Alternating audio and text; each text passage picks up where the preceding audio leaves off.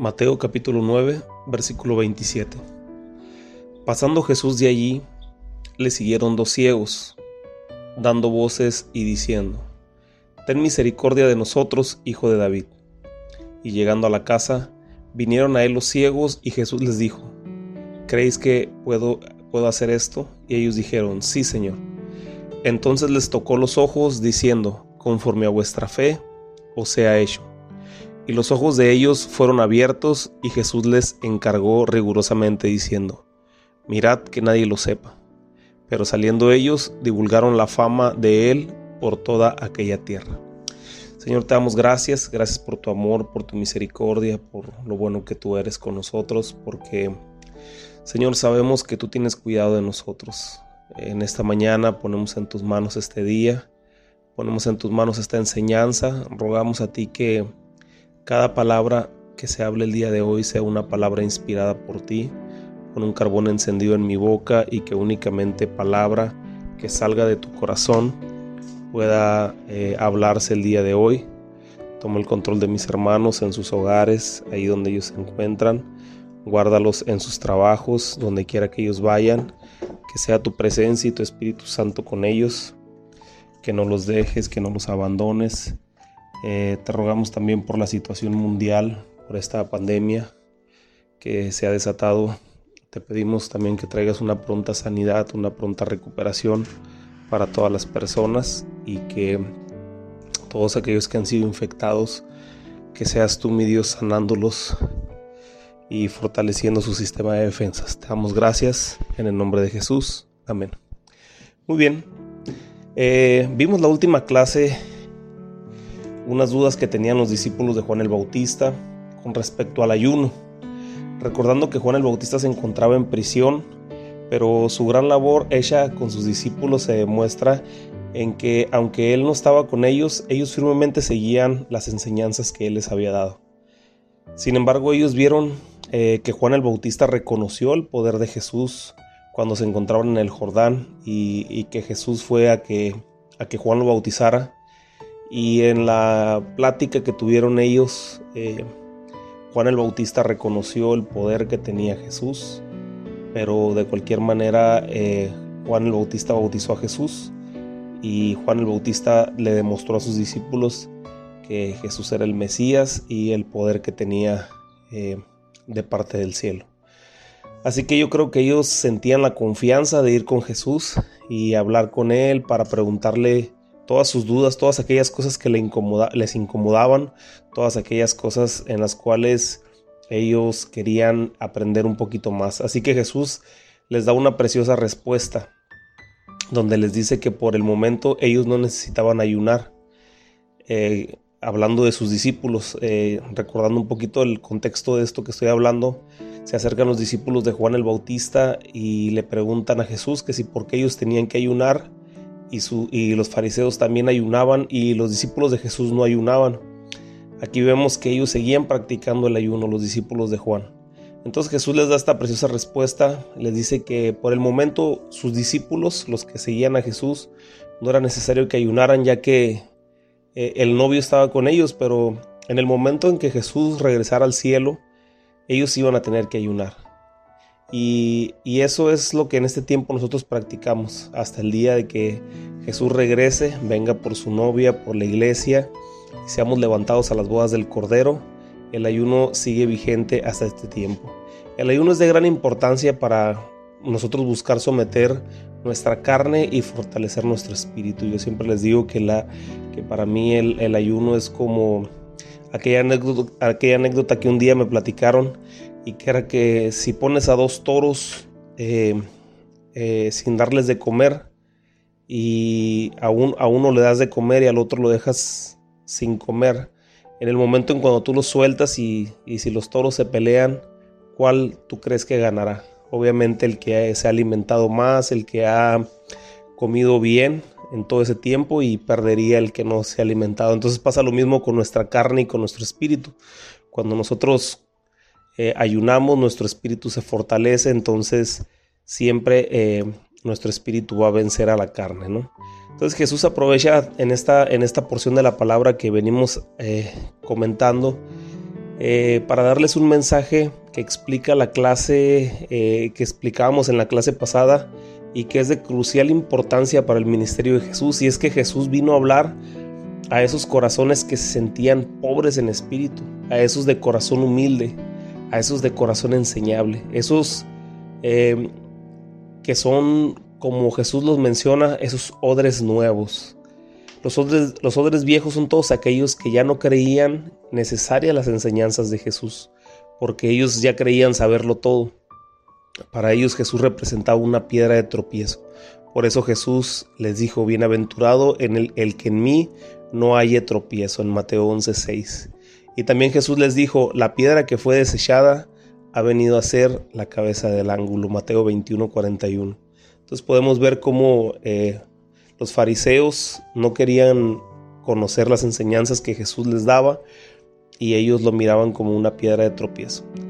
Más adelante eh, mirábamos nosotros el primer milagro de resurrección que hizo Jesús. Eh, cada vez se hacían más reales las palabras que Jesús dijo cuando él dijo que es más fácil decirle a una persona, tus pecados te son perdonados o levántate y anda. ¿Qué era más fácil? Jesús siempre les hacía entender o, les trataba de enseñar que era mucho más fácil solamente decir a hacer. Y en este caso eh, Jesús estaba rompiendo con cualquier ley terrenal. Quizás una enfermedad muy fuerte que se, eh, que se puede curar con una medicina que ya se haya encontrado.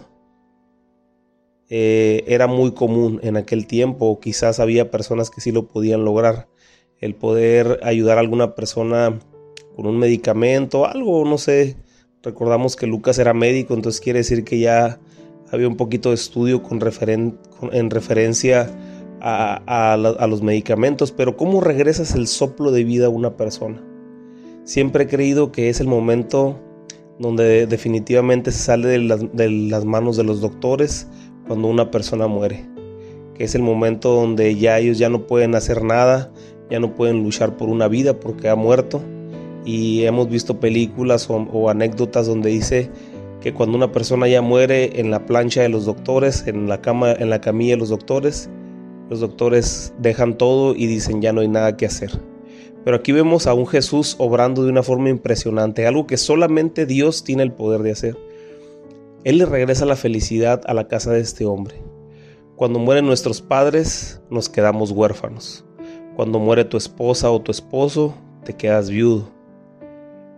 Para todo esto hay nombre, pero cuando muere tu hijo, no hay ni siquiera un nombre para mencionarlo. Por el dolor tan profundo eh, que viven las personas, no es algo normal, no es algo que deba de suceder. El ciclo de la vida es que mueren quizás nuestros padres, nuestros abuelos, pero nunca el ciclo de la vida es, es normal que, que tu hijo muera.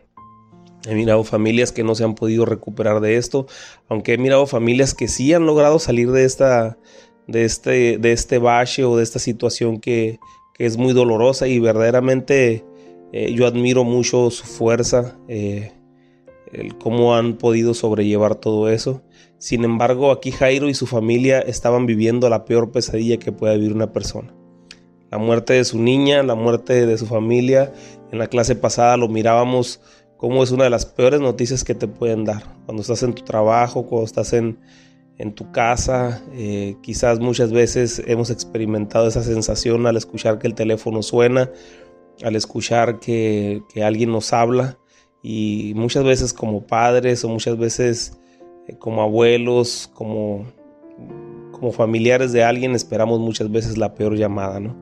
Entonces aquí Jairo recibió la peor noticia de que su hija había muerto pero entonces en ese momento llega Jesús a sus vidas y le regresa el sentido a sus vidas. Ya podía seguir viviendo él como vivía antes, pero después de que el toque del Señor llegó a su hogar a través de esta sanidad, su vida fue transformada para siempre. Así Jesús siempre que está ahí eh, en nuestras vidas o cuando Jesús llega es para darle un sentido nuevo a nuestras vidas. En el camino, eh, cuando iba a, orar por la hija de Jairo, dice en la clase anterior mirábamos que se acercó una mujer que tenía problemas de flujo de sangre y, vemos cómo Jesús la tocó.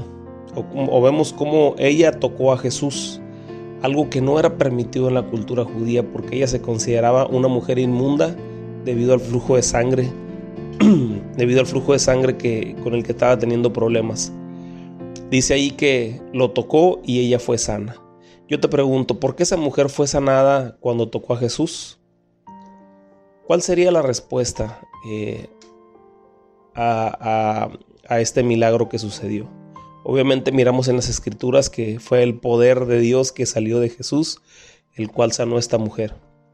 Pero la respuesta más indicada de la personalidad de Jesús es porque Jesús se hizo inmundo por ella. Ella tomó la inmundicia que tenía esta mujer, así como dice la palabra de Dios que Él llevó todas nuestras enfermedades, Él llevó todos nuestros pecados, el castigo de nuestra paz fue sobre Él y por sus llagas hemos sido nosotros curados. Entonces así Jesús se hizo inmundo por esta mujer.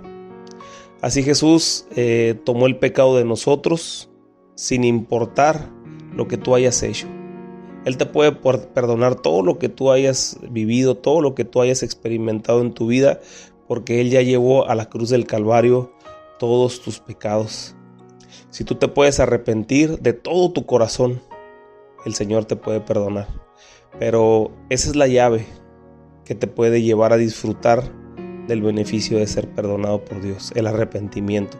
Y recordamos que el arrepentimiento es un cambio radical de actitud. Es cuando tú ibas hacia la derecha y ahora vas hacia la izquierda. Es un cambio total de vida no es más o menos o a ver qué pasa, no es un cambio total de actitud en tu vida. Ese es el, arrepentimiento. Y como Dios, como Jesús le dijo a aquel hombre, le dijo, vete y no peques más para que no te sobrevenga algo peor. De esa misma manera nosotros hemos sido perdonados, nuestros pecados han sido perdonados. Si tú tienes un pecado que tú quizás dices, es que Dios no me puede perdonar, quiero decirte que Dios te puede perdonar siempre y cuando haya un arrepentimiento en tu corazón y el arrepentimiento se demuestra a través de los frutos. Mostrar frutos dignos de arrepentimiento. Si antes hacías algo, ahora ya no lo haces por mostrar el fruto digno de arrepentimiento. Entonces así llegamos al versículo 27 que es con el que iniciamos esta clase, la clase el día de hoy, y vemos a dos ciegos clamando a Jesús por su sanidad. Y lo perseguían gritando, Jesús, hijo de David, ten misericordia de mí. Y dice que Jesús iba caminando después de, pues, por el camino porque iba hacia un lugar, hacia una casa. Más adelante lo dice. Entonces ellos gritaban, Jesús, Jesús, hijo de David, ten misericordia de mí. Y esto lo acentúa Mateo, el que ellos hayan mencionado Jesús, hijo de David, porque era, era de suma importancia que los lectores como tú y yo y como los judíos a los cuales es dirigido el libro de Mateo supieran que Jesús era descendiente de David. Y así se confirmaría que Jesús es el Salvador que había de venir. ¿Por qué?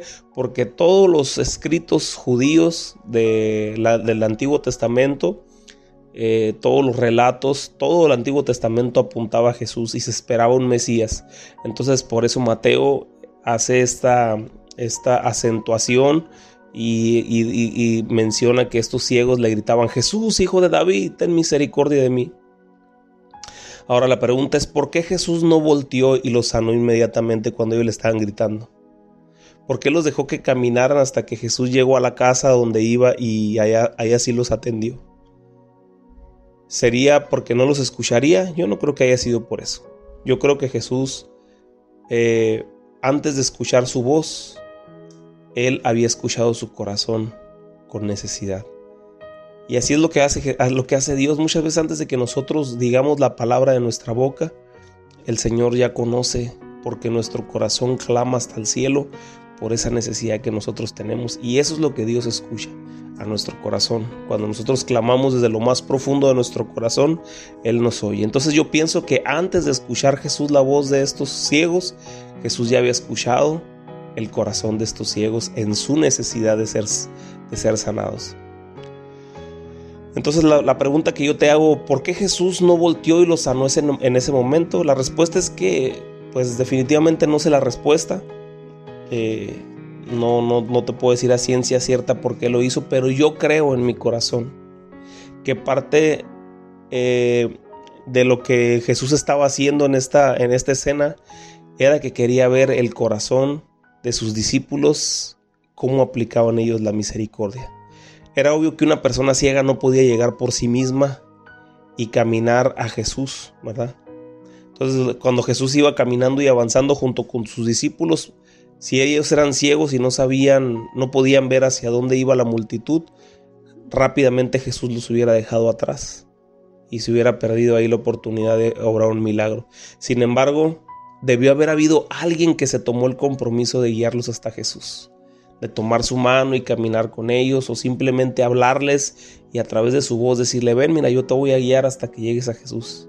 Y eso a mí me deja una gran enseñanza, este pensamiento y esta forma en como yo miro esta escena, eso a mí me da una, una gran enseñanza. Y hay personas ciegas que solo escuchan a Jesús y les atrae el mensaje. Escuchan a Jesús y simpatizan con el mensaje. Escuchan a Jesús y les atrae lo que Jesús tiene. Sin embargo, ellos no saben cómo llegar a Jesús. No saben cómo caminar hasta, hasta, el lugar donde se encuentra Jesús. No saben cómo seguir a Jesús. Y es cuando nosotros debemos de cumplir la función de encaminarlos a través de la misericordia a que lleguen hasta los pies de Cristo. Hay personas con las que vas a batallar porque no ven, son ciegas. Entonces se la pasan tropezando cada rato. No pueden correr porque no ven, porque son ciegas. Entonces tú debes de ser paciente y tomarlos de la mano y cada vez que tropiecen ayudarlos a levantar y caminar a su lado hasta que lleguen a los pies de Jesús. Eso es lo importante en esta enseñanza. Eso es lo que nosotros debemos de aplicar como hijos de Dios, como discípulos de Jesús. El poder encaminar a esos ciegos hasta la presencia de Jesús para que ellos reciban esa sanidad. Así que llegando Jesús al lugar de su destino, ellos se, les, se le acercan a Jesús y le dijeron, mira, antes que nada les dice Jesús, ¿ustedes creen que yo puedo sanarlos? ¿Ustedes creen que yo puedo obrar un milagro en sus vidas? Parafraseando un poco. Y ellos sin titubear absolutamente nada, Mateo dice que ellos inmediatamente contestaron sí, nosotros creemos. Ellos sabían por lo que habían escuchado de Jesús. Recuerda que en la escritura dice que la fe viene por el oír, el oír su palabra. Cuando nosotros le predicamos a las personas, aunque ellos están ciegos, su fe va creciendo. Y cuando ellos tienen el encuentro con Jesús, y un encuentro no solamente me refiero a que ellos escuchen la palabra, sino que es cuando viene el Espíritu Santo y los toca y en ese momento eh, son convencidos de todo lo que han escuchado.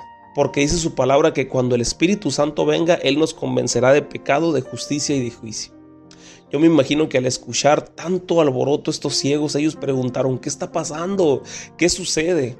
y las personas le han de haber dicho, ¿recuerdas que está escrito? ¿Recuerdas lo que se había dicho?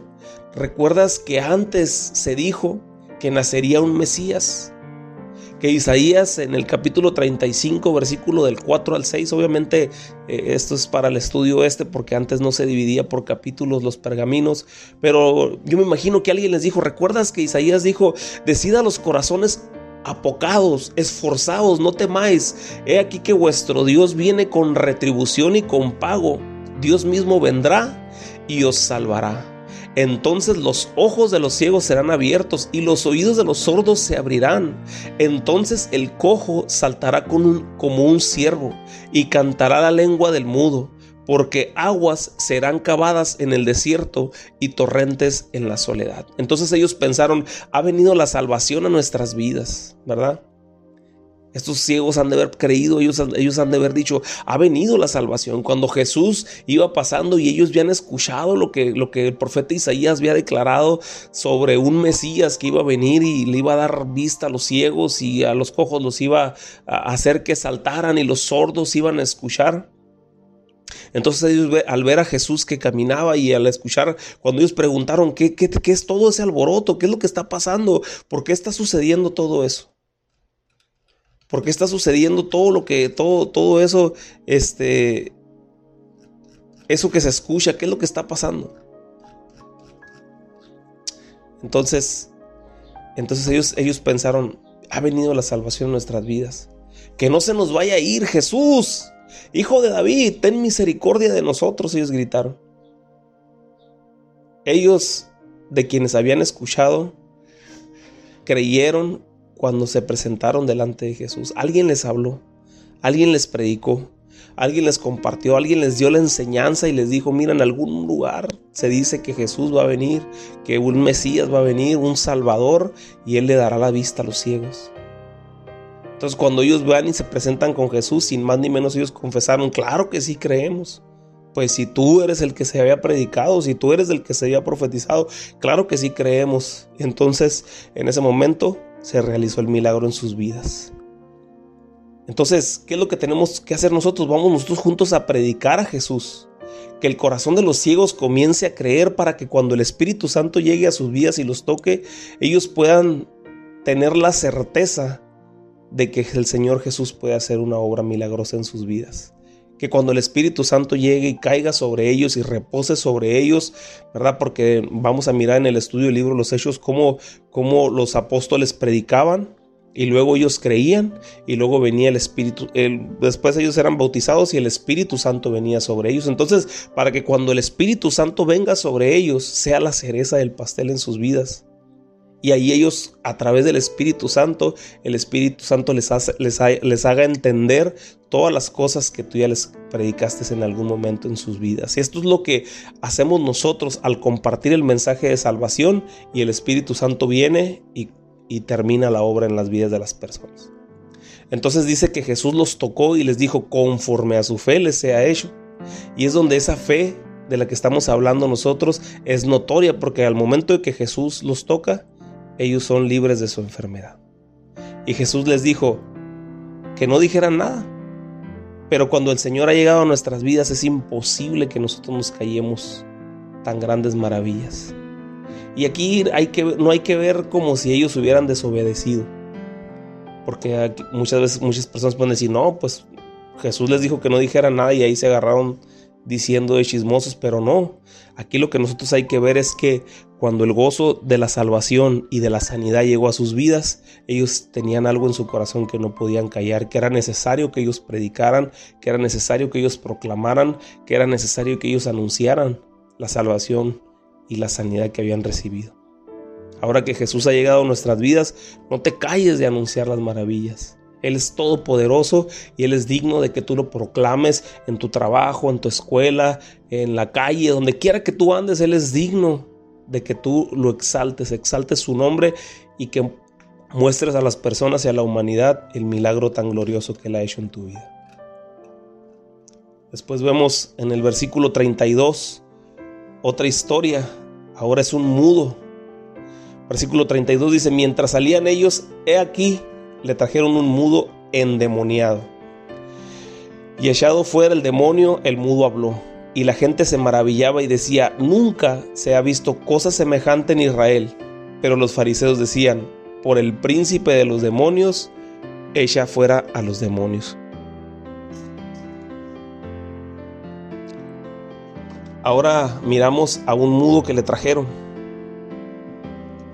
Aquí vemos la diversidad de los milagros que Jesús estaba ejecutando para que se cumpliera lo que había dicho eh, el profeta Isaías cuando dijo que, que Dios mismo los salvará y el cojo saltará y el mudo cantará.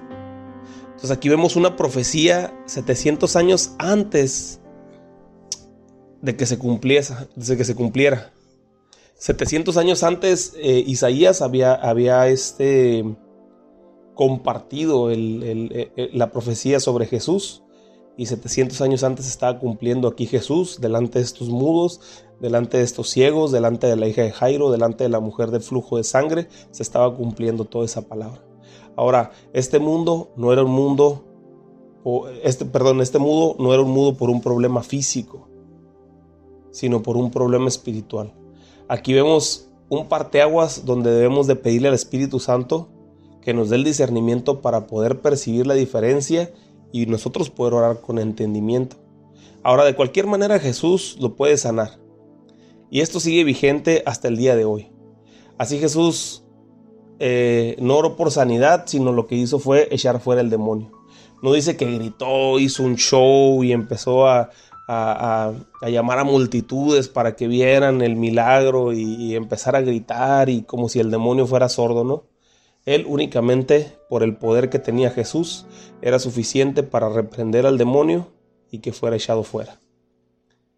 Y el Señor nos ha dado esa autoridad a nosotros como hijos de Dios. Esa es, el, es el, la predicación que, por ejemplo, el Señor Jesús nos da. De hecho, nos, lo, nos, lo, menciona Juan capítulo 14, versículo 12, dice, de cierto, de cierto os digo, el que en mí cree, las obras que yo hago, él hará también. Y aún mayores harán porque yo voy al Padre, y todo lo que pidieres al Padre en mi nombre, lo hará, para que el Padre sea glorificado en el Hijo. Si algo pidieres en mi nombre, yo lo haré. Podemos orar por estas personas que tienen problemas con demonios, que están eh, que tienen problemas de enfermedades por demonios o que tienen enfermedades físicas por una malformación y el Señor los puede sanar. ¿Por qué? Porque es una promesa que el Señor dijo, el que en mí cree, si tú crees en ti, no, no estás creyendo que el milagro lo vas a hacer tú, no crees que es por tu poder, no crees que es por tus capacidades, estamos confiando en el poder de Jesús y que nosotros podemos en su nombre obrar aún mayores cosas que las que Él hizo, porque es una promesa. Juan 14, 12 lo dice. Entonces no podemos nosotros limitarnos como hijos de Dios a orar por las personas para sanidad, para liberación, para romper cadenas, para que el Señor los levante, para que el Señor los restaure, para que el enemigo los suelte, para que nosotros podamos llegar aún más lejos. Todo lo que le pidiéramos al Padre en su nombre, Él lo concederá. Aún cosas mayores harán, dice Jesús. El Marcos capítulo 16 versículo 14 dice, finalmente se les apareció a los once mismos, o sea, a los once discípulos que quedaban, porque Judas ya, había, ya se había ahorcado, ya se había suicidado. Entonces, finalmente se le apareció a los once mismos después de que murió Jesús y resucitó y venció a la muerte, ¿verdad? Porque dice su palabra, ¿dónde está muerte tu aguijón? ¿Dónde está sepulcro tu victoria? Jesucristo se levantó de entre los muertos y resucitó y está sentado a la diestra del Padre. Entonces aquí dice Marcos 16, dice que finalmente se le apareció a los once mismos, estando ellos sentados a la mesa y les reprochó su incredulidad, incredulidad, incredulidad y dureza de corazón, porque no habían creído a los que habían visto, lo habían visto resucitado. O sea, él les decía, ¿por qué no creyeron? Si ya miraron todos los milagros, miraron todos los prodigios, ustedes vieron de primera mano, ustedes fueron los elegidos, los once, los doce apóstoles que, que, cuando yo subí al monte a pedirle al Padre para que me revelara quiénes eran los, los, que, los que habían de, de seguirme, ustedes fueron los escogidos, ¿por qué en su dureza de corazón no creyeron? Y Jesús les dijo, id por todo el mundo y predicar el Evangelio a toda criatura. Y el que creyere y fuere bautizado será salvo, mas el que no creyere será condenado. Versículo 17 dice, y estas señales seguirán a los que creen.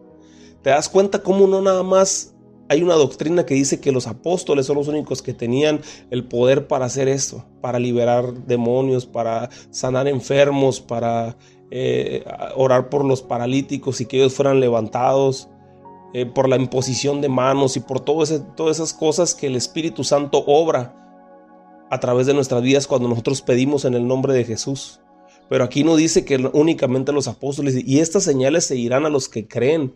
En mi nombre echarán fuera demonios, hablarán nuevas lenguas, tomarán en las manos serpientes, y si bebieren cosa mortífera no les hará daño sobre los enfermos podrán sus manos y ellos sanarán. Qué tremendo, ¿no? Qué tremendo lo que ahora Jesús nos está delegando a través de su Espíritu Santo, a través del poder de creer en Él, ¿verdad? Si tú lo puedes creer y tú lo pides al Padre con fe en el nombre de Jesús, creyendo eso que tú estás, que tú estás pidiendo, eso será. Pero dice la palabra de Dios que nosotros pidamos conforme a su voluntad. Obviamente no vamos a pedir para que alguien reciba un mal. No vamos a pedir nosotros algo, algo a Dios en el nombre de Jesús para que una persona sea afectada, porque recuerda que, Jesús lo que primero se fija son las intenciones de tu corazón. Lo más importante es como decía el apóstol Pablo en Efesios capítulo 6, dice el apóstol Pablo que oremos en el Espíritu y, y orar en el Espíritu es orar sin un beneficio propio, es orar sin un interés propio, sin orar por los intereses del Espíritu, del reino, de que el reino sea expandido, de que el reino crezca. Entonces dice la palabra de Dios que cuando nosotros le pedimos en fe, creyendo. Todas las cosas que nosotros le pidamos serán concedidas. Obviamente que sean conforme al corazón de Dios. Si queremos orar por una persona para que esa persona sea sana y que el nombre del Señor sea glorificado, ese milagro se tiene que ejecutar. Ese milagro tiene que suceder porque es para exaltar el nombre del Señor. Entonces, o solamente que Dios tenga algún plan diferente para esa persona, que ese es el momento de llamarlo a su presencia. Entonces no podemos nosotros tampoco tratar de obligar a Dios eh, para nosotros eh, eh, manipular, ¿verdad? Ese tipo de cosas. Pero si nosotros creemos en fe y es voluntad de Dios, esa persona va a sanar. Entonces oremos por los enfermos, oremos por las personas necesitadas, oremos por las necesidades. Nosotros como iglesia tenemos un grupo de oración y en ese grupo de oración nosotros subimos cada una de las peticiones. Si tú tienes una necesidad, mándanos un mensaje a través de, de, Facebook, a través de, YouTube, a través de, Instagram, de nuestras redes sociales. Mándanos tu necesidad y nosotros vamos a orarle. Vamos a pedirle al Padre en su nombre para que en su nombre sean obrados todos los milagros. ¿Por qué? Porque nosotros no creemos, ¿verdad?, en un Dios muerto. Nosotros creemos, no, creemos en que Jesús está en la cruz, sino nosotros creemos que Jesús ha resucitado y que está sentado a la diestra del Padre. Y como dice aquí la Escritura, yo voy al Padre. Yo voy al Padre. En, Juan le dice, dice, y todo lo que pidieres al Padre en mi nombre lo haré para que el Padre sea glorificado y aún mayores cosas harán porque yo voy al Padre, dice Jesús. Entonces, oremos sin cesar, eh, hagamos una cultura de oración en nuestra vida, que, cada día nosotros busquemos el orar por las necesidades que tiene este mundo, que tiene esta humanidad, que tiene esta tierra. ¿Por qué? Porque a través de, las sanidades, a través de, de, los milagros que Jesús hizo, a través de compartir su palabra, a través de, nuestro estilo de vida, es como vamos a impactar esta generación. Es como vamos a impactar en este tiempo a la humanidad. No nada más eh, con cosas que hablemos o cosas que digamos, sino con nuestro estilo de vida, a través de la oración, a través de los milagros que el Señor ejecuta. Es como esta generación va a ser impactada. Pero hay que cuidar mucho también cuando nosotros vamos a orar por las personas, ¿verdad?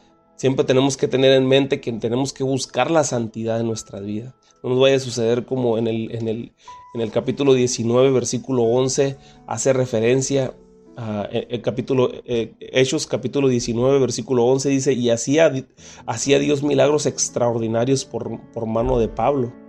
De tal manera que aún se llevaban a los enfermos los paños y delantales de su cuerpo y los enfermos se iban eh, y las enfermedades se iban de ellos y los espíritus malos salían. Fíjate, hasta con las prendas el apóstol Pablo en el nombre de Jesús sanaba.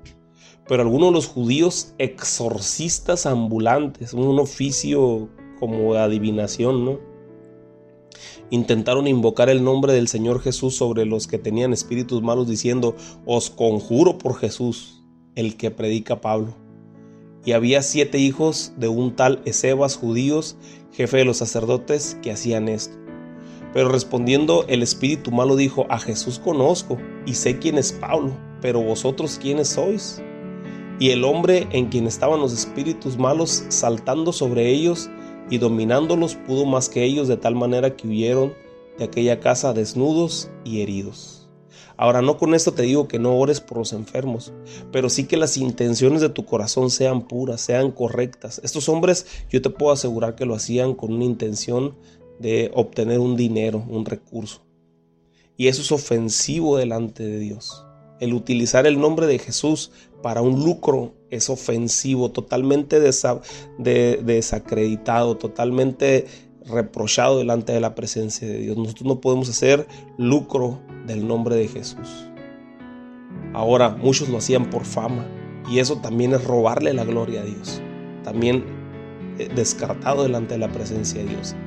Hazlo, pero siempre sabiendo que la gloria y la honra es para, el Señor, para el Rey de Reyes y el Señor de Señores, y que ningún lucro es permitido ante los ojos de Dios y que trates de tener esa intimidad con Dios a través de la lectura, a través de la oración y a través de la oración, de la adoración y del ayuno. Y como dijo Jesús, mayores cosas harán. No se refería solamente a sus discípulos, sino a todos los que creen en Él. Y la gente se maravillaba de las sanidades de los ciegos, de los mudos que hablaban, Pero los fariseos de ese tiempo decían para molestar a Jesús por Belcebú, echa fuera a los demonios.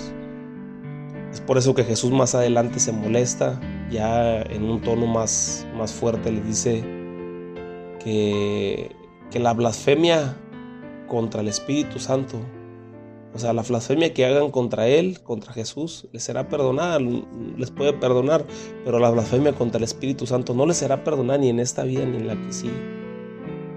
¿Y cuál es la blasfemia del Espíritu Santo? El atribuirle cosas al Espíritu Santo que no ha hecho. O, el descartar cosas que el Espíritu Santo hizo por adjudicárselas al demonio. Por eso hay que tener mucho cuidado cuando, cuando critiquen. No debemos de criticar, no critiques, no critiques a las personas. Él, esa persona que está obrando un milagro, que está orando por alguien, él tendrá que dar cuentas delante de la presencia de Dios. Pero tú no digas, por el demonio hizo este milagro, porque no sabes si el Espíritu Santo obró en misericordia a través de su vida y ese milagro se llevó a cabo. Entonces estarías blasfemando contra el Espíritu Santo. Los fariseos en aquel tiempo tenían el corazón muy endurecido no permitas que, el que tu corazón se endurezca. Cree en los milagros, cree en, lo, cree en lo que el Señor está haciendo. Y mayores cosas haremos. Que Dios te bendiga, que Dios te guarde y nos vemos en la siguiente clase.